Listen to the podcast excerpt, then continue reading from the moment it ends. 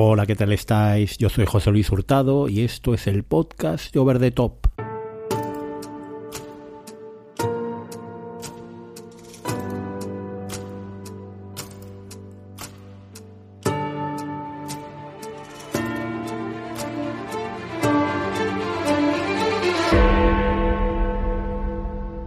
Bueno, ya estamos aquí para comentar lo que ha pasado en las últimas dos semanas, sobre todo las series que he visto ya que en esta ocasión el bala extra con Pedro Sánchez va a ir a mediados de junio, lo vamos a retrasar un poco y luego ya eh, tendremos que mm, el siguiente será como finales de julio. Entonces, porque voy a estar sin vacaciones y un poco liado durante todo este principio del verano con el Tribunal de Oposiciones, que bueno, es algo que me ha caído en gracia y que me va a quitar sobre todo mucho tiempo para ver series, para la newsletter y para el podcast. Ya veremos cómo cómo me las arreglo, pero quizás tenga que parar alguna semana.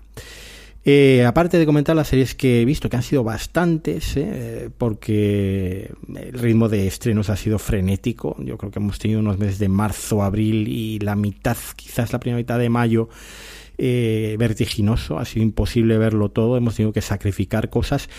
Esta, esta semana, por ejemplo, la noticia más importante y que también quiero comentaros es la llegada de Max a Estados Unidos. Max es HBO Max, que ha perdido el HBO, un poco tristemente, y que ha lanzado pues un nuevo servicio con nueva aplicación, etcétera. En Variety, por ejemplo, esta semana además había un artículo bastante interesante en el que eh, comentaban cuáles eran las 10 cosas que habían cambiado de Max. Y bueno, las he recopilado aquí para contarlas un poco, que seguro que os interesa, porque si bien nosotros vamos a seguir disfrutando de HBO Max en España, el año que viene, en 2024, eh, tendremos ya este servicio Max. ¿Qué es lo que cambia? Pues en primer lugar, el doble de contenido. A lo que era HBO Max hasta ahora, pues se suman el contenido de cadenas como Discovery, que ya sabíamos, los realities de Discovery Channel, eh, también de The Food Network, de TLC, que no sé si esto es la teletienda, mm, bueno, es canal también de, temas de realities.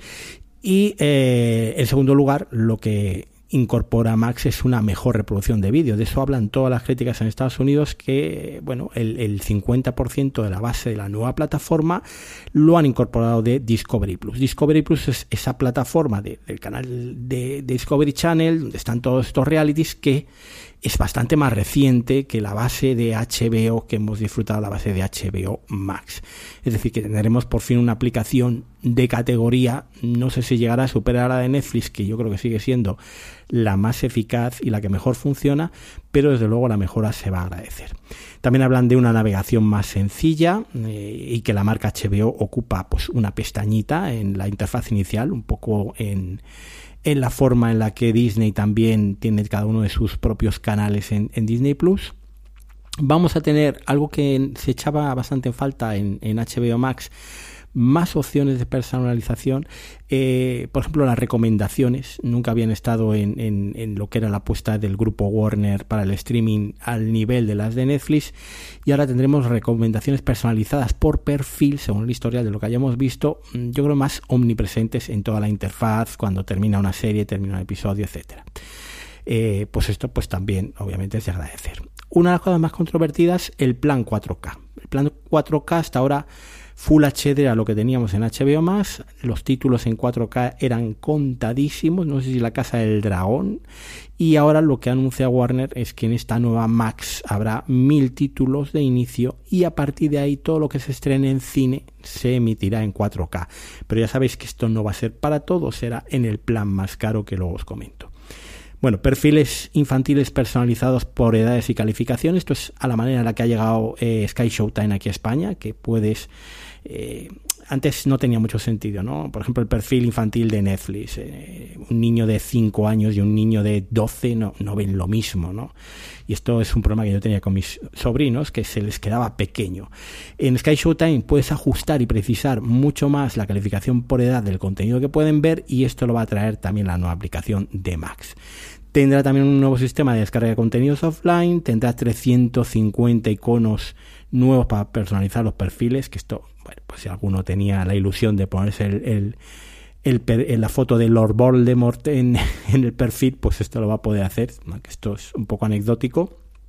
Y los anuncios, anuncios, porque ya sabéis que eh, Max va a venir con un plan de anuncios y lo que se habla es que son unos 3-4 minutos por hora, ¿vale? Un pre-roll, eh, que es el anuncio este que eh, tipo Movistar Plus, ¿no? Que, que, se emite siempre al inicio de la serie, unos 15 a 30 segundos, luego tendrá algunos anuncios a mitad de contenido, ¿eh? Mm, estas son algunas de las eh, estrategias publicitarias que ya están usando las plataformas, poder incluir el mismo anuncio en, la suscripción de todas las personas que vean en un mismo día un contenido, ¿no?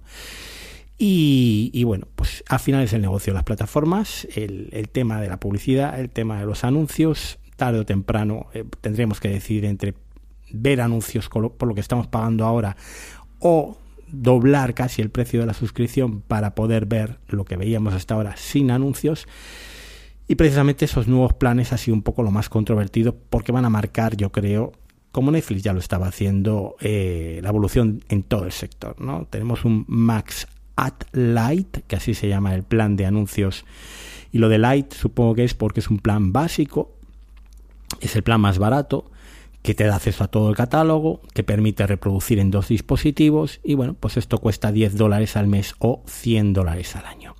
Luego tendremos Max Ad Free, que sería un poco el equivalente a lo que pagaban ahora los americanos, esos 16 dólares al mes, 150 al año. Yo me imagino que aquí saldrá algo más barato por el, la diferencia del poder adquisitivo y que es lo mismo que acabamos de decir, todo el catálogo, dos reproducciones, pero sin los anuncios. Aquí perdemos una reproducción simultánea. Y luego ese plan lujoso, ese plan para los que seáis muy fans del contenido de Warner Discovery, eh, o, no sé, nadéis en, en, petrodólares, que es el Max Unlimited. Me hace mucha gracia esto de Unlimited, porque copian el acrónimo que utiliza siempre Amazon para sus servicios completos de música, etcétera. Max Unlimited at Free, 20 dólares al mes, 200 dólares al año. Acceso a todo el catálogo, eh, sin anuncios y cuatro dispositivos simultáneos. Y ahí, la polémica, el 4K, ¿no? El 4K. Nuestras teles 4K para poder ver el streaming en 4K que es un poco el estándar a día de hoy. Es verdad que hay mucha gente que todavía no tiene televisión 4K, pero bueno, pues este va a ser el distintivo, me temo, premium de la suscripción más cara en casi todas las plataformas más tarde, más temprano. Todo esto que os cuento, nosotros lo veremos en unos meses, allá ya por el año que viene. Así que por lo menos ya sabemos a qué atenernos. Os contaba antes que el ritmo de estrenos ha sido tan vertiginoso que, claro, ha habido que elegir y ha habido que dejar series con un solo capítulo, algo que no me gusta mucho. No es que sea excesivamente completista, no tengo tampoco mucho problema en dejar aparcada una serie, pero uh, a veces me siento mal, sobre todo porque teniendo un podcast a la hora de opinar de series de las que has visto dos capítulos, yo siempre me he sentido como que engañaba un poco a la gente y me engañaba a mí mismo, porque las series eh, y ejemplos hay millones, imaginaros eh, los años de poder, eh, la propia eh, Casa del Dragón, ¿no? que a mitad de la temporada cambiaba muchísimo el tono, claro, las series van evolucionando y muchas veces empiezan siendo una cosa, acaban siendo otra muy diferente, series que van de menos a más, series que van de más a menos. Pero bueno, eh, como no se puede ver todo, como no vamos a estar todo el día viendo series, porque hay muchas otras cosas que hacer, pues yo he aparcado algunas, algunas series que, que bueno, que que os comento muy muy ligeramente y tomar la opinión entre pinzas porque igual a vosotros pues sí que os gusta, ¿no? O, podéis tener ahí eh, algo que, que, os aporte bastante más de lo que yo he permitido que me aportaran a mí. Que he dejado en el tintero, por ejemplo, Death, una de las series que más esperaba este año, con la maravillosa Elizabeth Olsen, que tanto me gusta, pero que vi el primer episodio, no es que me guste mucho el género del true crime o las reconstrucciones de crímenes, aunque el año pasado de Star Case sí que me conquistó, pero es verdad que era un proyecto muy especial que yo había seguido cuando se estrenó en filming la serie documental. Bueno, en fin, no me enrollo. Love and Death, un episodio que me aburrió muchísimo. Me aburrió muchísimo Jesse Plimos, me resultó bastante increíble Elizabeth Olsen, aunque lo hace muy bien. Y ahí la dejé en el primer episodio. Muchos de vosotros la habéis seguido viendo, habéis dicho que la interpretación de la Olsen es fantástica y, que bueno, pues que la serie está bien. Mm, bueno, pues ahí la tengo aparcada. Me he inventado un poco este concepto de parking de series, ¿no? De aparcamiento de series, porque es un poco que, que las dejas ahí y me imagino que si la huelga de guionistas o el verano empieza a tener una, una incidencia en el ritmo de estrenos, pues también puede ser una oportunidad para recuperarlas, ¿no? Lo mismo ha pasado con Los Fontaneros de la Casa Blanca, eh, la serie con Woody Harrelson y con Justin Theroux, una serie en la cual están involucrados algunos de los creadores de las últimas temporadas de VIP que tomaron el relevo de Armando Iannucci cuando este se fue de la serie. Em, se le ha comparado mucho con VIP yo personalmente, que queréis os diga, me parece que está tan cerca de Vic como ya Johannesburgo de Albacete. Mm, me parece que no se parecen en nada. El tono es muy distinto. Si en VIP todo fluía como un reloj, era una comedia de fina ironía, de pincel fino, esto es brocha gorda, rodillo de pintor. Y bueno, pues es que la verdad es que las tonterías de estos dos me recuerdan mucho más a una aventura de Mortadelo y Filemón, y a mí no me ha acabado de convencer. De esta vi dos episodios antes de aparcarla. Parece que mejora ligeramente, pero bueno, mm, no descarto retomarla. Mm, en el fondo tampoco es que me desagradara, ¿no? Pero, pero bueno, que había muchas cosas que ver. Me ha pasado también con Small Light, eh, una pequeña luz eh, protegiendo a Ana Frank o escondiendo a Ana Frank, algo así es el título en español, serie de National Geographic en Disney Plus críticas maravillosas en Estados Unidos, que es un poco lo que me atrajo. Vi el primer episodio, mm, la protagonista fantástica, eh, la reconstrucción, como casi todas las series de National Geographic, muy bien conseguida. Problema que realmente el tema, todo lo que cuenta, lo hemos visto tantas, tantas, tantas veces que es muy difícil y este era mi caso, que, te llegue a interesar, ¿no? que, que nos llegara a interesar a alguien. También vi el primer episodio, es una serie que no me desagradaría, desagradaría retomar con más tiempo. Mm, y si os gustan sobre todo estos temas o la historia de Ana Frank, aquí está contada desde el punto de vista de la secretaria del padre que fue la que escondió a todos en esas eh, estancias traseras de las oficinas, pues, pues bueno, os puede, os puede hacer, ¿no? Y la última que ha aparcado ha sido eh, American Board Chinese eh, o chino-americano, serie que se ha estrenado esta semana, serie en la que está todo el reparto de prácticamente de toda la vez y en todas partes, está Michelle Yeoh, está el actor que hacía de tapón en, en Jones del Templo Maldito, y bueno, pues es una serie un poco adolescente, una serie de instituto, es verdad que tiene ese tono interesante, comentaba yo con PJ Clean el otro día en el canal de Telegram, que, que bueno, él me decía, tiene unos matices interesantes sobre el tema del racismo, sobre el tema de la invisibilidad de los asiático-americanos, sí, pero realmente es tan pequeño, en realidad esto es una aventura más cerca de Miss Marvel que de cualquier otra cosa, y luego con unos personajes que yo desconozco bastante de la mitología asiática, pero que me resultan tan de humor amarillo, tan sacados de contexto en el, en el entorno donde se desarrolla la serie, que bueno, mm, es una mezcla que a mí no me ha acabado de convencer. Pero amantes de la fantasía, amantes de la ciencia ficción, eh, bueno, eh, un poco bizarro también, pues esta puede ser vuestra serie, ¿no? Las críticas han sido buenas en Estados Unidos y eso sí, es un producto Disney, con todas las connotaciones que esto puede llevar. Es una serie muy familiar, es una serie muy blanca y entretenimiento puro y duro. Quizás uno de los peros también el, la calidad de los efectos especiales, ¿no? Que es más bien cutre por lo menos en lo que pude ver en el primer episodio, el CGI cantaba bastante. Pero bueno, como eh, se están recortando gastos en todos los departamentos de Disney, pues quizás esta sea también una de las consecuencias, ¿no? Que los efectos especiales no estén tan currados. Ya pasaba en algunas de las últimas series de Marvel.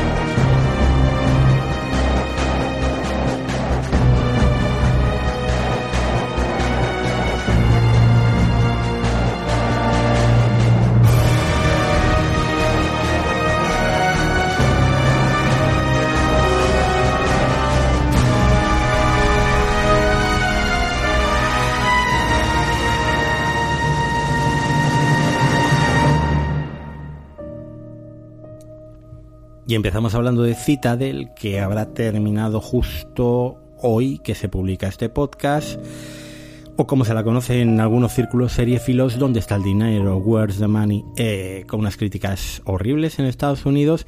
La serie no es horrible, la serie es una serie entretenida y yo la he visto entera y tengo que confesar por qué la he visto entera, porque actualmente en las suscripciones que yo tengo el 4K solo puedo disfrutar en Apple TV y en Amazon Prime Video. Y Citadel en 4K pues eh, se disfruta mucho porque la factura, eh, la calidad de la puesta en escena, de los planos, de la iluminación, del uso del color, pues está muy bien. No sé dónde se habrán gastado el dinero, desde luego eh, no ha sido en el guion, que está bastante, bastante sobado y no aporta absolutamente nada nuevo al género de los espías. Esto es una mezcla un poco entre James Bond, Jason Bourne, una especie de gazpachillo con todo lo que hemos visto de Jack Ryan también de los últimos años, encabezado por eh, Richard Madden. Richard Madden, ya sabéis, el guardaespaldas, Juego de Tronos, que hacía de Rolf Stark, un tipo mm, bien parecido, pero con la misma expresión facial que R2D2. Acompañándole, pues una no menos pseudoactriz como es eh, Priyanka Chopra, alias la señora Jonas, una muchacha de muy buen ver y pues que interpretativamente tampoco es que dé mucho la talla. Pero bueno, no os preocupéis porque también tenemos dos eh, secundarios de relumbrón. Siempre Stanley Tucci está bien en todos sus planos, en todas sus escenas. En qué serie, en qué película no está bien Stanley Tucci. Y luego la omnipresente, porque luego hablaré de ella de nuevo en otra serie, Leslie Manville cada vez la estamos viendo en más series británicas y norteamericanas, pues aquí interpretando a la jefa, en principio, de la organización rival de esta Citadel. Citadel es una eh, organización secreta de espías que se dedicaban a salvar el mundo. Manticore, eh, la, organización dirigida por Leslie Manville, es, digamos, esa organización rival que intenta y intentó acabar con Citadel y básicamente toda la serie se va, va transcurriendo entre dar bandazos, eh, la memoria de los personajes, quién recuerda quién, eh, lo que pasó, quién no lo recuerda, quién era el traidor, quién era el bueno, quién era el malo, son los buenos los de Citadel, son los buenos los de Manticore. Pues más o menos esto es lo que hay. Seis episodios de media hora se han gastado un porrón de millones de dólares en hacer la segunda serie más cara de la historia de la televisión. El dinero no aparece por ningún lado. Es verdad que hay algunas escenas de acción dignas de ver, como por ejemplo el flashback del episodio 3, pero el resto, pues entretenida.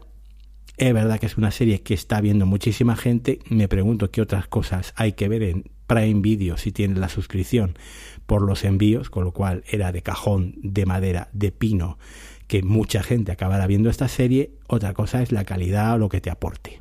A mí, desde luego, me ha aportado poco. Me ha entretenido más o menos. Y desde luego el 4K, fantástico. En mi nueva tele de 65 pulgadas ha merecido la pena. Otra serie de la que se ha hablado bastante, pero no lo suficiente, es Tú también lo harías, serie española. Aquí tenemos dos condicionantes o dos cosas importantes. En primer lugar, eh, a las series españolas en España se las da mucho bombo, por lo que sea. Porque somos españoles, probablemente, por lo defender lo nuestro, nuestro cine, nuestra industria estupendo. Por otro lado, la serie, que más o menos está bien, no ha sido el mega éxito que podría haber sido si se hubiera estrenado en Netflix. Disney Plus a día de hoy sigue siendo una plataforma bastante minoritaria. Además, como sabéis, Disney Plus la publicidad o la promoción la hacen de aquella manera y de aquellos productos. Vamos a tener anuncios del especial de la Pregler de Navidad hasta en la sopa pero tranquilos, que muchas de las series que se estrenen, que merecen la pena, no merecerán ni una línea, una nota de prensa. Y esto un poco ha pasado con tú también lo harías. Han sido podcasters, blogueros, seriéfilos, los que han puesto un poco el acento sobre ella. Y la verdad es que entretenida es. ¿Y qué es tú también lo harías? Bueno, pues podría haber sido la nueva casa de papel, como digo, pero al final va a pasar bastante más desapercibida de lo que merece. Porque es una serie muy entretenida, es una serie con un ritmo trepidante y es una serie con un guion por lo menos sorprendente. Serie escrita por David Victoria y Jordi Vallejo, serie que cuenta con una Michelle Jenner maravillosa, nuestra querida reina Isabel, con Ana Polvorosa, que a mí siempre me ha gustado mucho, hasta en Aida, que era una serie que no podía ni ver, y Pablo Molinero. Son algunos de los personajes de un thriller que tiene esta premisa. Un atraco en un autobús que viene de la mm, que conecta con el aeropuerto con la, con, la ciudad de creo que es de varias de estas ciudades de Barcelona, Manresa o bueno, las ciudades de las cercanías de Barcelona y en el cual hay un atraco. Cuando llega la policía, los se supone, por lo que dicen los testigos, atracadores están muertos en el suelo del autobús. Y la versión que dan es que un encapuchado misterioso ha sido el que ha salvado a los pasajeros de los atracadores metiéndoles unos cuantos tiros en, en el cuerpo.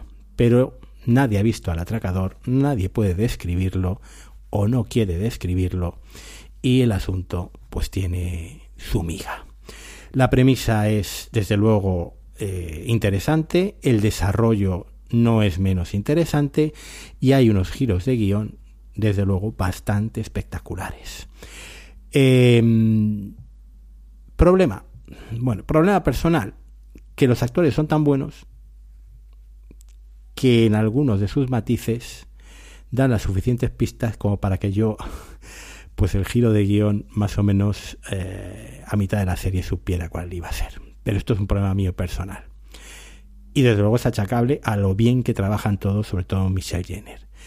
Em, otro problema, que aparte de estos giros de guion, y que al final la serie son estos giros de guion, porque sí, el ritmo trepidante, la acción, absorbente, eh, te atrapa, el espectador desde luego está en un vilo, son episodios muy cortitos, de menos de media hora, es una serie que se ve en una tarde, no nos seguimos, y que desde luego, si no tenéis eh, vamos, os atrae un poco la premisa que os acabo de contar, es una serie que podéis disfrutar perfectamente. No es la serie del año, ni una serie que os va a cambiar la vida, ni, ni tampoco maravillosa, pero una serie muy entretenida. Como digo, el típico éxito de masas si tuviera mayor difusión.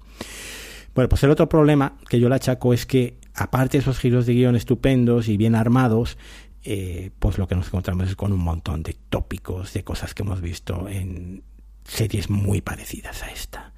Ese aspecto no hay nada nuevo, no hay nada que innove. Todo está un poco visto y revisto. Con lo cual, ¿me arrepiento de haberla visto? No, para nada. Me lo pasé bien y fue muy entretenida. ¿Que es algo más de lo que os cuento? Pues no. Entretenimiento puro y duro, sin más, ver y olvidar. Y no me resisto a comentaros algo sobre Miss Davis que acabó la semana pasada.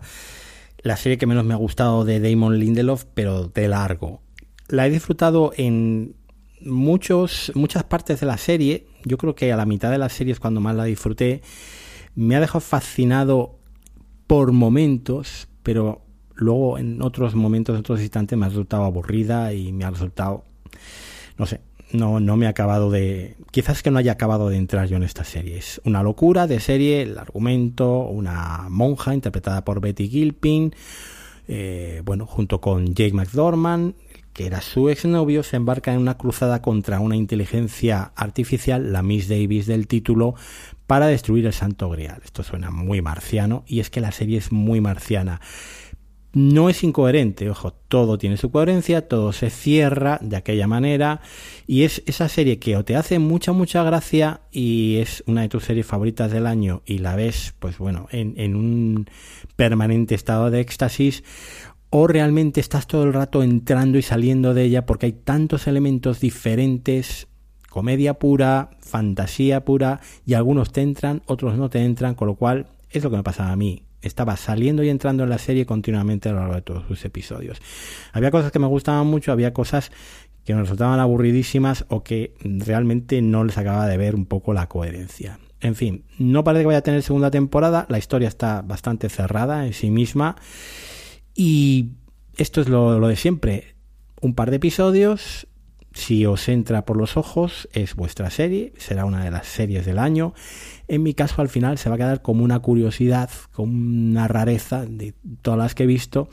Y bueno, pues Damon Lindelof de, desatado, eh, haciendo lo que le da la absoluta y real gana que también es de agradecer, ¿no? Porque después de The Leftovers, pues nos dejó un poco con mal cuerpo y luego hizo Watchmen, que a mí me parece muchísimo mejor serie, pero vamos, de lejos, de largo, fue una de las mejores de su año, que está Miss Davis.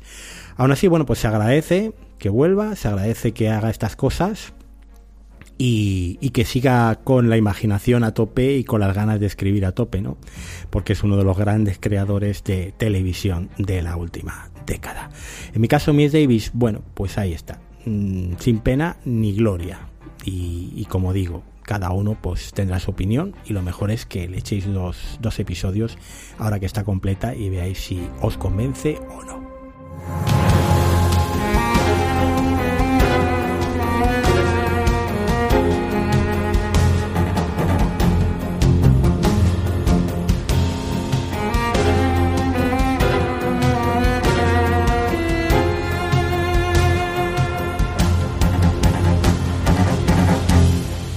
Netflix tiene normalmente una serie del año de cada semana, básicamente porque tiene un montón de gente suscrita, mucho más que cualquier otra plataforma, y los que la ven son muy fans de Netflix o necesitan continuamente reafirmarse en que Netflix merece la pena seguir siendo pagada, con lo cual cuando hay una serie así curiosilla, pues echan las campanas al vuelo, se lanzan a la calle eh, y bueno, pues celebran el que hayan visto una serie de Netflix tan maravillosa como si hubieran ganado la Champions League. Estos son cosas de cada uno. Yo, como sabéis, no tengo Netflix, con lo cual me he convertido en una cosa muy rara que podríamos eh, denominar el gorrón de Netflix. Sí, soy ese tipo que va a casa de su madre, de su hermana, de sus amigos.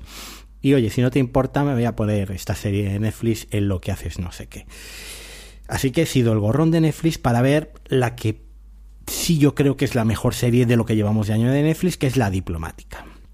La diplomática es una serie con Kerry Russell, ya sabéis, la, protagonista de The Americans, con Rufus Sewell, un fantástico actor británico que aquí da lo mejor de sí, que le hemos visto en 80.000 series, desde Los Pilares de la Tierra hasta, mm, bueno, adaptaciones de Agatha Christie como El misterio de Pale House, eh, House eh, no, Pale Horse, Pale Horse, por Dios, estoy ya que, que no me salen ni los nombres. Bueno, mm, total, Rufus Sewell, Kerry Russell, haciendo de qué? Bueno, pues ella es una embajadora nombrada, porque es curioso porque su destino era ir a Kabul, luego hablaremos de Kabul, y acaba siendo la embajadora norteamericana en, eh, el Reino Unido, por cuestiones que más tarde se explican en la serie. ¿Y Rufus igual quién es? Otrora embajador, otrora diplomático, otrora mentor de Kate Weiler, de nuestra protagonista, marido de ella, para más señas. Y hombre, desde luego que pone la salsa a la serie como mm, embajador consorte haciendo de las suyas en los distintos entramados políticos. ¿Qué tiene de la diplomática que la hace tan interesante y tan satisfactoria para ver? Pues básicamente que te cuenta los entresijos de todas esas reuniones, confabulaciones, cumbres, eh, en este caso británico-norteamericanas, eh, en el caso de, cómo es la cocina de toda la diplomacia cuando ocurren cosas como la que se cuenta en la serie de un barco británico torpedeado y hundido por lo que en un principio parecen unos eh, mercenarios contratados por Irán, ¿no?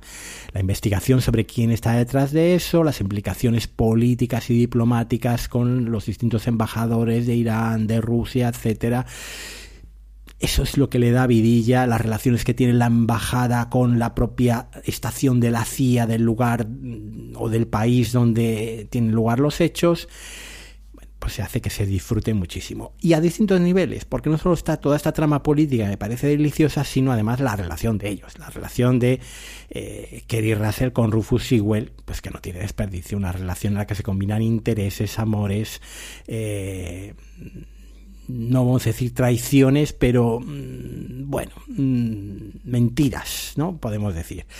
Y desde luego, pues ha sido un placer. Ha sido un placer gorronear Netflix para ver la diplomática y de momento, pues así seguirá siendo. Mm, cada vez que haya una serie de Netflix tendré que, que ser que, como, como el indio gorrón y, y presentarme en la casa de los amigos, de los familiares para, para verla en este caso la diplomática, si tenéis Netflix, aprovechar porque es una serie que no decepciona para nada y que se ve además también, pero vamos, en tres tardes, se ve con un episodio detrás de otro, eh, te engancha y, no la sueltas.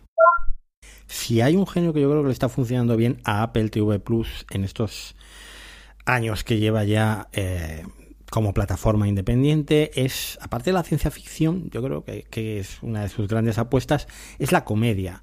Daos cuenta que Netflix está sudando tinta para conseguir una comedia que se convierta en ese clásico, se convierta en un referente en, en el género. Y yo creo que todavía no lo ha conseguido del todo y lleva mucho tiempo ya intentándolo y buscándolo. Ahora precisamente encarga pilotos ya esas comedias para ver antes de grabar las series eh, enteras a ver si consigue dar en el clavo. Y Apple realmente eh, desde el inicio la comedia ha sido uno de sus puntos fuertes. No solo porque Ted Lasso sea su serie estrella eh, y que, bueno, pues esta tercera temporada me está gustando muchísimo, tiene episodios gloriosos y me da mucha pena porque acaba ya la semana que viene y tiene pinta de que pueda acabar la serie, pero bueno, veremos a ver, cuando veamos el final lo sabremos. Pero digo, aparte de Ted Lasso, el año pasado ya teníamos de After Party, este año Terapia sin filtro, que son comedias eh, que funcionan muy bien y que además te ríes bastante con ellas. Y ahora esta semana, estas semanas, mejor dicho, está estrenando eh, o está emitiendo dos comedias. Dos comedias que son propuestas muy diferentes y que las dos de momento mm, me han ganado. He visto tres episodios de cada una de ellas, con lo cual yo creo que ya es suficiente baremo para saber si entras o no entras. La primera de ellas es High Desert, donde tenemos a Patricia Arquette y Patricia Arquette es el gran aliciente. ¿Qué es Patricia Arquette? Pues interpreta a Peggy Newman, que es una mujer con un pasado toxicómano eh, y de desastres bastante eh, marcado, y, que es, está bastante zumbada la, la, pobrecita. Y esto Patricia Arquette lo borda. Es una mujer que ha quedado tocada psicológicamente tras la muerte de su madre, que trabaja en una especie de Westworld, porque es un parque de atracciones que reproduce como un pueblo del oeste y ella trabaja como de cabaretera en el salón de, del, del, del, bar este ficticio, de, del pueblo ficticio donde van los turistas ahí a sentirse que están en el oeste y que, bueno, pues con problemas económicos acaba autocontratándose como ayudante de, de un detective privado en horas bajas interpretado por Brad Garrett. La serie es una locura, la serie es un delirio total y realmente no sé si tiene mucha coherencia tampoco, pero te ríes, que es de lo que se trata, y ya te digo, ya os digo, ver a Patricia Arquette es todo un espectáculo. Yo disfruto muchísimo viendo las locuras, las cosas que hace ese coche que lleva, pues, madre mía. Y, y, todas las cutreces, las capeces, los bingos donde se mete ahí, es, es todo muy surrealista. Todo tiene eh, lugar en el desierto de Yucca, en Yucca Valley, en California, con lo cual el entorno también juega un papel muy importante en la serie y le confiere pues una textura visual eh, muy marcada y bueno, pues vamos a ver dónde nos lleva este viaje con Patricia Arquette de High Desert. De momento la he comprado y todos los miércoles religiosamente pues suelo, suelo ver el, el episodio en cuestión. La otra serie, se ha estrenado también esta semana, es Platónico, que es una serie con un humor pues muy peculiar, porque siempre que hablamos de ser Rogen, pues te tiene que hacer gracia este señor. Yo tengo que confesaros que si he visto algo de él no me acuerdo, o se me ha olvidado tan pronto como lo vi, Está acompañado de Rose Byrne, que yo creo que coincidieron en, Menudos Vecinos o una de estas pelis chorras que tienen muchísimo éxito. Eh, Buenos Vecinos, una cosa así se llamaba.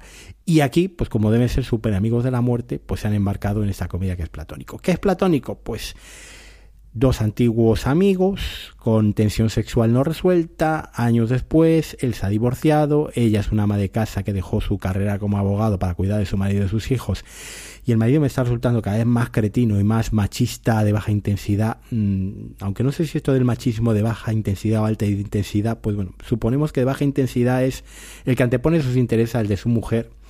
La mujer se carga de la casa de los hijos, él sigue con su carrera y ella se convierte en una especie de secretaria barra eh, ama de llaves. ¿Podríamos calificarlo así? Bueno, si no estáis de acuerdo, me corregís, que nunca está de más aprender sobre estas cosas. Bueno, Seth Rogen, Rose Byrne, Silvia y Will. Él está como una regadera. Ella la falta poco para hacer unas maracas juntos eh, se reencuentran años después y empiezan a vivir pues la vida de adolescentes. Mm, él yo creo que nunca ha dejado de ser adolescente, ella yo creo que echa de menos esa vida y yo sí que os puedo asegurar que es la comedia con la que más me estoy riendo en lo que llevamos de año. Pero reírme a carcajadas, porque es todo absolutamente hilarante, el sentido del humor, las pullas, los diálogos hirientes y la mierda que se meten estos dos, aunque se quieren muchísimo, con un ritmo desenfrenado, con episodios también de veintipocos minutos. Y bueno, pues otra comedia que me ha ganado, que estoy viendo y que estoy disfrutando, Platónico, en Apple TV Plus. Y además, con cierto trasfondo, que es la crítica a estas vidas de adosado que llevamos eh, muchos, eh, con la familia, el perro completamente vacías y el que hayamos desterrado la locura ¿no? de nuestras vidas, el poder volver a hacer las cosas no sé, sin un poco de forma irresponsable, un poco de forma adolescente. Bueno, todo eso, mm, el segundo episodio con la, la inmobiliaria, la casa que quieren comprar, es un no parar de reír. Esto no se puede ver comiendo y echarle un ojo a ver si os hace tanta gracia que como a mí, aunque reconozco que es un sentido del humor, tanto este como el de de ser un poco particular. Las comedias de Apple realmente tienen un sentido del humor muy particular, no son comedias quizás para amplias mayorías, pero luego si te entra por, por, por el ojo, mmm, se convierten en uno de tus ratos preferidos de la semana.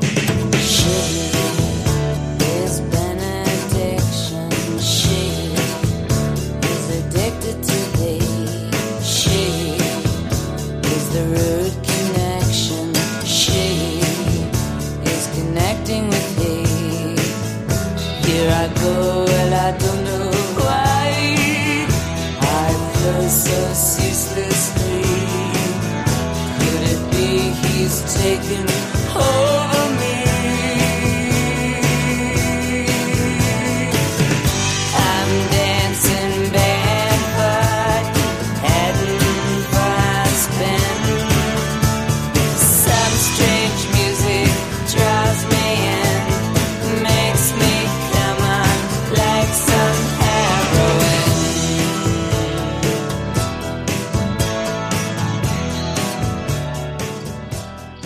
Antes os hablaba del parking de series, donde muchas veces dejamos series que en primer episodio no nos convencen mucho. Y el parking obviamente está para sacar series del parking. Cuando realmente todo el mundo te dice que está muy bien la serie, o tienes un poquito más de tiempo entre estreno y estreno, y dices, bueno, pues voy a recuperar esta serie que la dejé ahí como un poco de la mano de Dios. Esto es lo que me ha pasado a mí con todos quieren a Daisy Jones, me gusta mucho más el título en inglés, Daisy Jones and the Six, que es el nombre del grupo musical, del que en plenos años 70 cuenta el auge y caída. ¿Esto lo hemos visto muchas veces? Sí. Esto es lo que me echó un poco para atrás. ¿Lo hemos visto mejor en Casi Famosos, la obra maestra de Cameron Crowe? Sí. Los dos primeros episodios son los peores de la serie, también, que son los que había visto yo. Son muy blanditos, son muy esto ya lo he visto, de ya vi. Eh, bueno, ¿qué ocurre? Que en el episodio 3, cuando confluyen las dos líneas argumentales, la carrera de Daisy Jones y la de los Six, que van contando en paralelo, cuando se produce la gran bomba. Y donde se producen las ondas de profundidad. Porque en realidad Daisy Jones and the Six ya no es tanto la crónica de un grupo de rock como otros 50.000 que hemos visto antes en cine y televisión, sino la lucha de dos egos descomunales, de dos personas que están completamente rotas, que eh, se destrozan el uno a la otra y la otra al uno. Y créanme que esa lucha es completamente apasionante. ¿Quiénes son los dos eh, actores que interpretan a Billy Dunn y a Daisy Jones? Todos quieren a Billy, todos quieren a Daisy, dos autocares distintos para hacer una misma gira. Pues Riley Keough, eh, no sé cómo pronunciar esto realmente, Keough, bueno, y Sam eh, ella creo que es nieta de Elvis Presley. Él le hemos visto en algunas cuantas series, pero aquí es donde yo creo que desarrollan todo su potencial. Mm, los dos están magníficos y creo que es lo mejor de la serie. Realmente hay algunas historias muy paralelas, eh, la de Suki Waterhouse, el hermano de él, Eh, está por ahí también Timothy Olyphant. te van contando un poquito cómo funcionaba la industria musical. Pero realmente lo que maravilla, lo que atrae de esta serie es ellos dos. Ellos dos, esa historia de amor. Mm, eh, uno, no puedo quererte porque me recuerdas lo que yo soy en realidad y estoy intentando no ser así. Tengo una familia, ella eh, quiéreme, no sé qué hacer con mi vida. Mm, bueno, pues la serie una vez que te engancha y esto ocurre a mediados del episodio 3, no te suelta hasta el final. ¿Qué es lo que le falta a Daisy Jones and the Six para ser una obra maestra que no lo es? Bueno, no es la banda sonora, porque la banda sonora está muy bien y la recreación de los conciertos, sobre todo el último, es maravillosa, pero yo creo que sí que le sobra el almíbar de la parte final. Y hasta aquí voy a leeros porque no quiero destriparos nada. Pero ¿os acordáis de aquellas películas de Spielberg donde eh, ¿por qué no quitará esa última escena? Que si no sería mejor película de lo que es. Pues es lo que pasa en Daisy Jones and the Six. ¿Vale? De todas maneras, la serie yo creo que es una de las series del año. Yo creo que si no la habéis visto la tenéis que ver, la tenéis que echar un vistazo. Está en Amazon Prime Video. Y como digo, muy, muy disfrutable. Luego coincidís conmigo en matices sobre final, ¿no? Y superar, por cierto, esos dos episodios llenos de lugares comunes y de, como digo, de cosas que, que no son tan interesantes como lo que viene después. Ha sido un mega éxito para Amazon y no me deja de sorprender cómo Amazon intenta rentabilizar sus productos eh, pues bueno, continuamente en el X-Ray proponiéndoos, por ejemplo, que compréis en Amazon el libro, la novela en la cual se basa esta serie, una novela original que narra la historia de este grupo ficticio con mucho de Fleetwood Mac y que ha puesto la música de los 70 yo creo que otra vez de moda. Yo desde luego no me arrepiento de haberla visto, como esto es unívoco, pues muchas veces en el canal de Telegram algunos de vosotros me insistís en que vea una serie, no la dejes, y en esta yo creo que había unanimidad de un montón de gente que me había dicho que, que merecía la pena verla, la he visto, me ha gustado y me ha gustado bastante, la verdad, tengo que confesar. Así que, pues muchas gracias. Y si os gustan las historias de espías, de la Guerra Fría, de corte clásico, este rollo, más bien Harry Palmer, eh, fíjate que tuvimos el año pasado el remake de Harry Palmer en serie de televisión, bueno, pues ese estilo Harry Palmer, quizás un poquito más seco, más adusto, con connotaciones también un poco le cargué, como no nombrarlo siempre que hablamos de espías eh, sin glamour, ¿no? Parece que John Le Carré y James Bond son un poco junto con Harry Palmer las tres patas del, del cine de Guerra Fría, ¿no? Eh, adaptaciones de Le Carré y, películas de Bond y películas de, Harry Palmer. Bueno, pues Spy Master, la serie rumana de HBO que se está emitiendo ya desde la semana pasada, puede ser una apuesta que os interese. A mí de momento me está convenciendo, me está gustando bastante, una puesta de escena fantástica, el look visual HBO, no se nota para nada que la producción pueda ser rumana, y que cuenta la historia, la el intento, en un principio, de deserción de Víctor Godeanu, uno de los hombres de confianza eh, responsable del espionaje de la Rumanía de Ceausescu, el Nicolae Ceausescu, el dictador rumano, ¿no? que tuvo tan, tan mal final. Eh, todo este mm, tema, sobre todo de Europa del Este, mm, a mí me recuerda mucho películas tipo La vida de los otros, eh, donde se ve un poco los entresijos de estas pequeñas repúblicas al otro lado del muro, al otro lado del, telón de acero, pertenecientes al Pacto de Varsovia, con cierta independencia respecto a Rusia, que la propia Rusia trataba de, espiarlas, pues siempre me ha, fascinado. Y de momento esto es Spy Master. Mm, realmente con dos episodios tampoco se sabe mucho por dónde va a ir la historia, pero de momento se disfruta eh, muchísimo. Ese ambiente, que transcurre en Rumanía, en Berlín, esas carreras por pasadizos secretos de las embajadas, despistar a aquellos que te siguen, no saber realmente eh, para dónde van los tiros y el, protagonista para quién trabaja, eh, qué es lo que intenta hacer con esa presunta deserción, que es lo primero que se ve ya en la serie. Bueno, pues una serie, como digo, de corte clásico y que de momento, mm, bueno, pues muy bien, echarle un vistazo también a ver qué os parece a vosotros. No other love can warm my heart.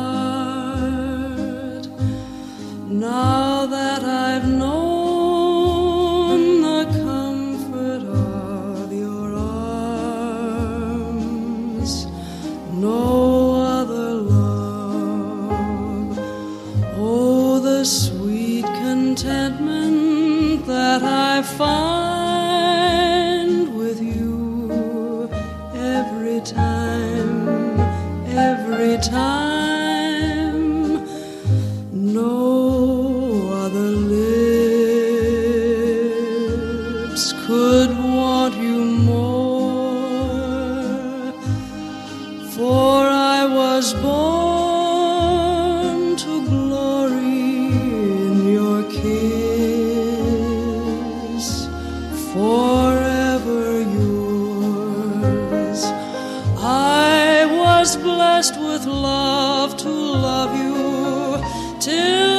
stars.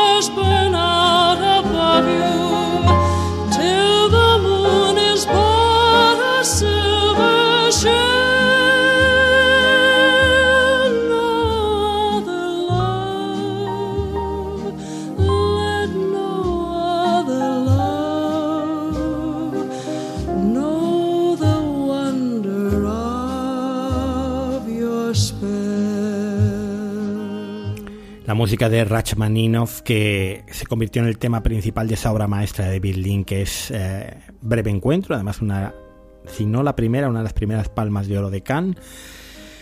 Sirve como, eh, porque suena además varias veces en la serie, fondo musical para una de las series más fascinantes y extrañas del año, ¿no? Una de estas series británicas que nos trae Filming, la plataforma para gourmets, podríamos decir, que se ha puesto las pilas y está trayendo verdaderamente algunas de las mejores series eh, de las islas del año pasado. Somewhere Boy, eh, o chico de otro lugar, es la historia de un niño que crece encerrado en una cabaña con su padre continuamente le cuenta historias de que hay monstruos en el exterior y que por eso no pueden salir. Llegará el día en que tenga que salir, tenga que enfrentarse al mundo y tenga que enfrentarse a sus propios traumas y a reconocer pues que realmente su padre eh, lo que hizo fue pues abusar de él, eh, si no físicamente, sí psicológicamente. La serie está contada que parece en dos líneas temporales una mezcla un poco de Room, aquella película de Brie Larson y con algunos elementos que me recordaban un poco a Rainman, pero no tiene nada que ver, desde luego. Y lo que hace esta serie especial, aparte del tono, aparte de la interpretación de eh, Louis Griven, mm, que yo creo que lo habíamos visto en la secuela de Trainspotting, este chico. Bueno, algunos secundarios británicos más, también el papel de Aaron, el primo eh, Samuel Bottomley, otro chaval que hemos visto en algunas películas últimamente británicas. Bueno, ambos dos están muy bien, pero sobre todo Luis Griven hace una interpretación, pues, pues no sé si le habrán dado el BAFTA, pero desde luego se, lo ha merecido, eh, o se lo hubiera merecido. Em, no es un niño, desde luego, que tenga una diversidad funcional, es simplemente una persona que ha estado encerrada por prácticamente los primeros 18 años de su vida y que realmente le tiene que eh, asumir o, asimilar muchas de las cosas que le han pasado cuando empieza a descubrir y, ser consciente de lo que ha sido su vida hasta el momento. Como telón de fondo, pues dos cosas que a mí me interesan bastante. En primer lugar, el tema de la sobreprotección. Esto se puede extrapolar hablando, porque además yo creo que el personaje, el primo, sufre un poco también de esta mm, sobreprotección dada una desprotección de abandono paterno y que es, eh, bueno, pues si realmente sobreproteger a los hijos, eh, intentar salvaguardarlos de los peligros del exterior, lo que, mm, lo que no consigue o lo que consigue con eso es tener seres eh, que no se pueden valer por sí mismos en, en un futuro, ¿no? Yo creo que ahí está un poco la metáfora de toda la serie.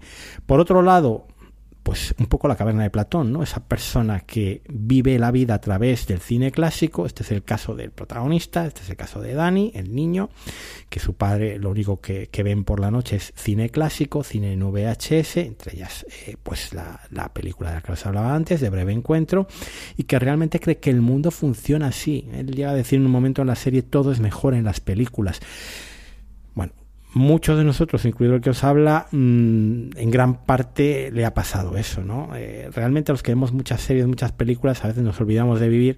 Y aquí, yo creo que en la, serie que Pete Jackson ha escrito y ha, puesto en marcha a través de Channel 4, pues eh, hace ese punto de inflexión, ¿no? de cómo la ficción idealizada muchas veces nos impide prepararnos para la vida o vivir experiencias reales en contra o en contraposición a las, las que se reflejan en la pantalla. Ya os digo, una serie que quizás no sea para todo el mundo, os puede aburrir en un principio los dos primeros episodios, luego de verdad eh, profundiza bastante y, se anima mucho más y tiene un montón de, de matices y de temas interesantes que se van tratando, incluido la homosexualidad, por cierto. Bueno, pues una, una serie mm, que si os gustan las series buenas, si os gustan las series británicas eh, y sobre todo si tenéis filming, que no todo el mundo lo tiene, pues yo os recomiendo encarecidamente que le echéis un, un vistazo.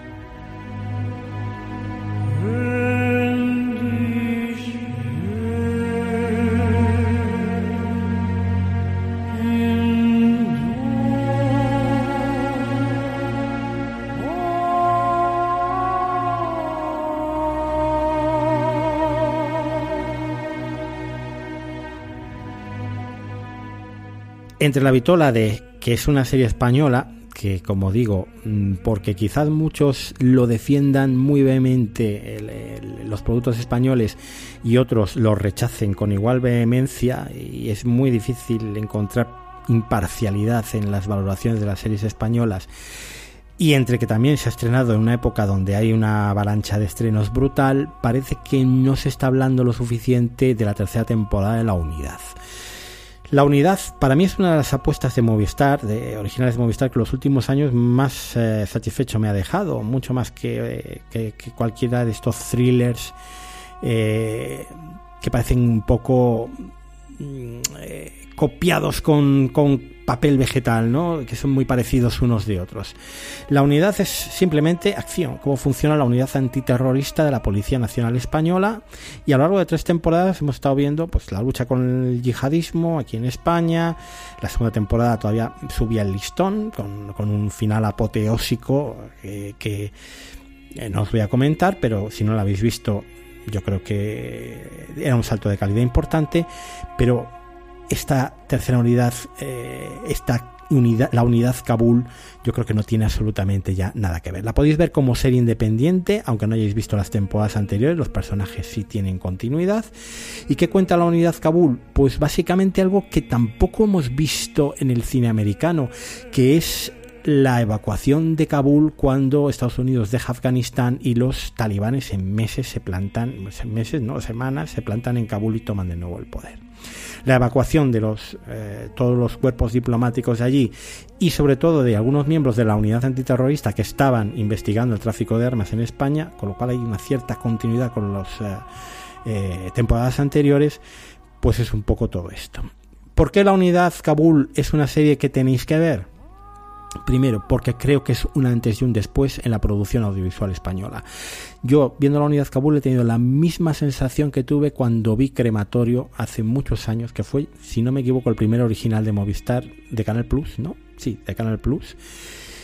Y que cuando lo vi dije, esto es otra cosa. Veníamos de ver series españolas con una determinada calidad visual, con una determinada calidad de los guiones. Crematorio creo que fue el punto de inflexión y la unidad Kabul es de nuevo el punto de inflexión. No vamos a hablar de que no hay series españolas con este nivel de producción, con este nivel de eh, narrativa que tiene la unidad Kabul, sino que probablemente no haya muchas series europeas, excluyendo las británicas, que estén a su nivel. Seis episodios que se ven también, yo los vi en un día, de una atacada, mm, que se pasan rapidísimo, que están en, estás en tensión continuamente siguiendo en cuatro líneas argumentales diferentes, pues eh, dos de esos miembros de la unidad que quedan atrapados en Afganistán, maravillosa Marian Álvarez, pero espectacular directamente. Si ya esta Pepinillo, como la apodaban sus compañeros, era mi personaje favorito de las anteriores temporadas, pues ahora aquí todavía lo es más. Luego el de Michel Noller, personaje de Marcos, que también se queda atrapado en Afganistán. La antigua jefa de ellos, Natalie Poza, eh, Carla, que va a buscarlos. Eh, bueno, pues se reúne con el embajador, están ahí cuando ya la embajada española y su empeño por buscar a sus antiguos compañeros es un poco el, el, nexo de unión. Y luego la de una familia de afganos en la que él es un policía del antiguo gobierno ahora derrocado que colaboraba con la inteligencia española. La evacuación con escenas espectaculares como no se ven en, bueno, en pocas producciones, eh, salvo las norteamericanas, podemos ver a día de hoy y la tensión y cómo se rueda la acción es, eh, bueno, absolutamente te deja sin palabras.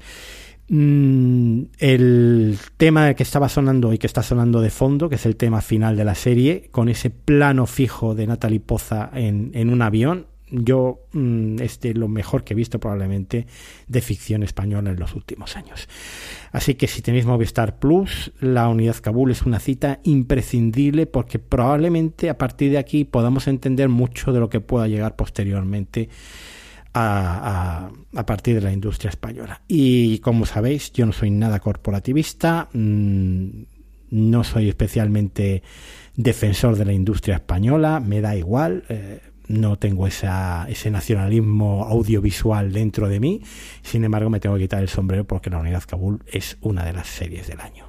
Y a mi top 2 se ha ido Sherwood, la serie británica, la otra serie británica de filming, de la que no voy a hablar demasiado por no extenderme primero, porque estamos ya casi llegando a la hora de podcast y porque tenéis la newsletter de la semana pasada, donde hay un artículo muy extenso y del que estoy particularmente orgulloso, la verdad, porque me costó escribirlo, sobre Sherwood y sobre todos los temas que trata Sherwood, desde el juego sucio de Margaret Thatcher para acabar con las comunidades mineras, las repercusiones que tuvo esto, no solo a nivel personal en las personas, la, gente que vivía en, esos pueblos, la lucha entre esquiroles y mineros, sino, como digo, las repercusiones que tuvo luego en el tejido social prácticamente de, toda Europa, ¿no?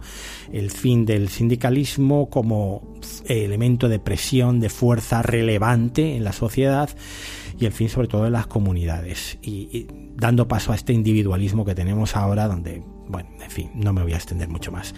Os recomiendo encarecidamente el artículo, está en overdetop.es, una destrucción de la comunidad y más aún os recomiendo que veáis Sherwood. O sea, este es un mes para que paguéis los 8 euros de filming simplemente para ver Sherwood o para ver eh, Somewhere Boy, que son dos series fantásticas.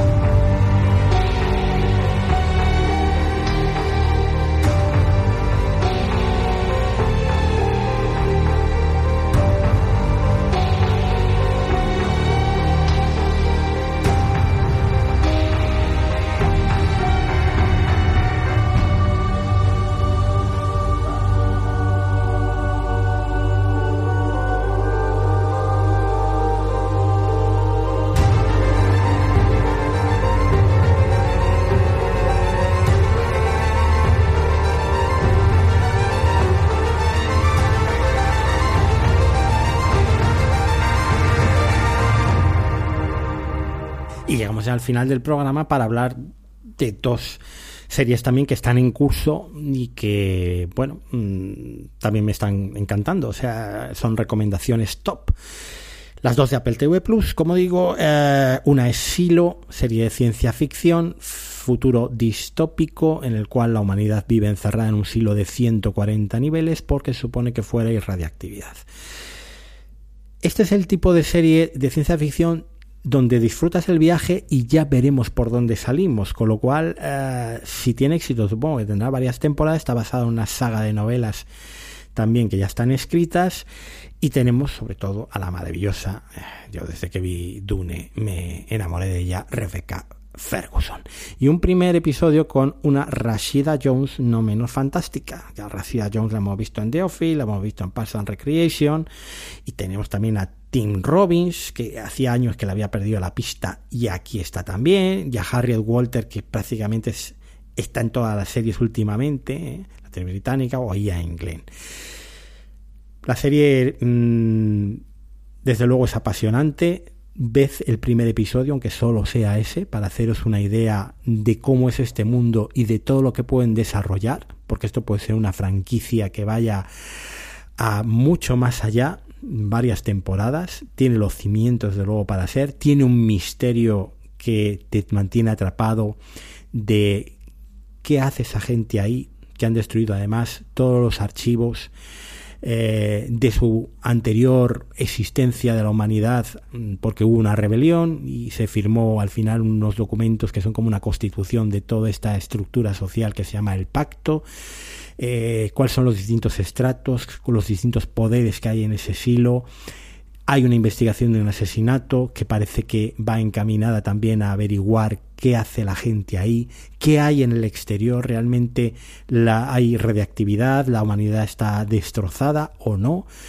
Bueno, pues todo esto yo creo que, es suficientes puntos de interés para que eh, si tenéis Apple TV o podéis contratarla, hay normalmente hay un montón de promociones eh, Media Marketing, Catwin para tres meses gratis de Apple TV. Muchos actores cuando estrenan su serie en Apple también en Twitter ponen códigos y que aprovechéis para, para ver para ver este asilo, a ver qué os parece, porque para mí puede ser también la gran serie de ciencia ficción ahora que The se acabó, que hemos estado un poquito huérfanos de, de, series de este tipo, pues Silo me está, me está gustando mucho y, y creo que merece la pena eh, meterse con ella y darle unos cuantos episodios. Y bueno, después de estar una hora hablando de series, mm, si solo tenéis tiempo para ver una, ¿cuál es la serie que me recomiendas? ¿Cuál es la serie que yo eh, diría que es la que, la que le echéis un vistazo sí o sí? Si solo tenéis tiempo para ver una única serie de todo lo que se estrenó esta primavera. Esa serie también es de Apple TV Plus y es Drops of God, las gotas de Dios. Es para mí el equivalente en diseño de producción, en apuesta de Apple de calidad de lo que fue Pachinko el año pasado y es la historia básicamente, mm, yo decía en, en, las redes sociales thriller enológico, que suena así como muy extraño y muy rimbombante, pero en realidad es eso, uno de los enólogos más importantes del mundo, autor de la guía de vinos más famosa del mundo, muere y deja la herencia pues a través de una competición que tiene que dilucidarse entre la hija, la hija legítima, la hija natural de este hombre y el alumno más brillante que tuvo, porque este hombre vivía en Tokio y daba clases o ejercía toda su actividad profesional en Tokio. El hijo espiritual, digamos. Entonces, esa competición entre un experto enólogo como es el japonés, eh, que es este hijo espiritual, y la hija física que prácticamente es una mujer pues que, Camille Leguer no eh, pues que, que, no está un poco ajena a todo este mundo. Bueno lo que podría ser en apariencia pues un, un tema muy poco interesante os eh, prometo vamos que es completamente apasionante que estás en vilo en durante toda la serie que te coge y no te suelta en cada uno de los episodios y que además te van narrando de forma muy visual y de forma muy didáctica toda esta cultura del vino que yo creo que, hombre, yo siendo de Valladolid, teniendo siempre, aquí en Valladolid todos tenemos en la familia viticultores, tampoco me es tan ajena, pero igual para otras personas de otras partes de, España o, de fuera de España que me estéis escuchando, sí pueden resultar extrañas, ¿no?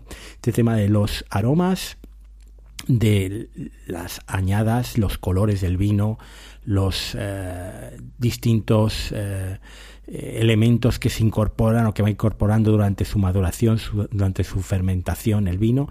Bueno, pues todo esto está detallado al instante. Y también cómo, cómo funciona esta industria de la viticultura, cómo es la elaboración de esas guías, todo dentro de lo que es, como digo, un thriller, porque en el fondo en el concurso lo que se basa es en distintas pruebas que tienen que superar cada uno de los dos contendientes y también el desarrollo de la historia de cada uno de ellos con giros de guion bastante sorprendentes.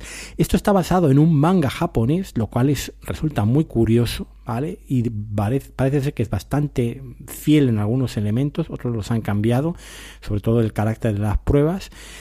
Y, realmente es un placer visual ver esta serie. O sea, cada plano, cada eh, escena, cómo está iluminada, cómo está rodado, el, uso que hace de todos los elementos cinematográficos, del lenguaje cinematográfico, eh, me resultan realmente fascinantes. Y bueno, pues la interpretación de los dos protagonistas, tanto ella, Flor Geffier, que hace de la hija Camille Leguer, la hija francesa, como de Tomo Yamashati, uno de los actores más en boa en Japón, haciendo de ese alumno aventajado, de ese Issei Tomine, y la, eh, digamos, relación con cada uno de sus núcleos familiares, eh, pues no, no, deja de, sorprenderme episodio a episodio y, y, de que me resulte un viaje que estoy disfrutando mm, como muy pocas series he, disfrutado este año. Está a punto de acabar ya este Drops of God. Tendréis un artículo en la newsletter. No sé si la semana que viene, porque cuando sale la newsletter es justo el día en que se emite el capítulo. Si no, será 15 días después, cuando tenga tiempo de elaborarlo un poquito mejor, porque quiero tomarme un tiempo para, para hablar de esta serie en condiciones. De momento, para mí, la serie de primavera es Drops of God, junto con Sherwood, la serie de filming de, las comunidades mineras de la que ya he escrito. Y esto es un poco todo lo que os tenía que contar por hoy. Todas las series que he visto últimamente y que os pueden servir de guía para, bueno, pues si me escucháis, supongo que, os interesa la opinión y, y para saber qué elegir. El podcast volverá, por cierto, dentro de dos semanas. La semana que viene tendremos newsletter. Así que yo creo que ya está bien por hoy. No tengo más nada más que decir, nada más simplemente agradeceros pues que me hayáis escuchado y que si queréis eh, continuar el debate sobre las series que vemos, pues en Telegram, telegram.me barra over the top cm, en Twitter estoy como arroba over the topes y la página web de la newsletter es eh, las tres dobles over the top.es. Un abrazo y hasta pronto.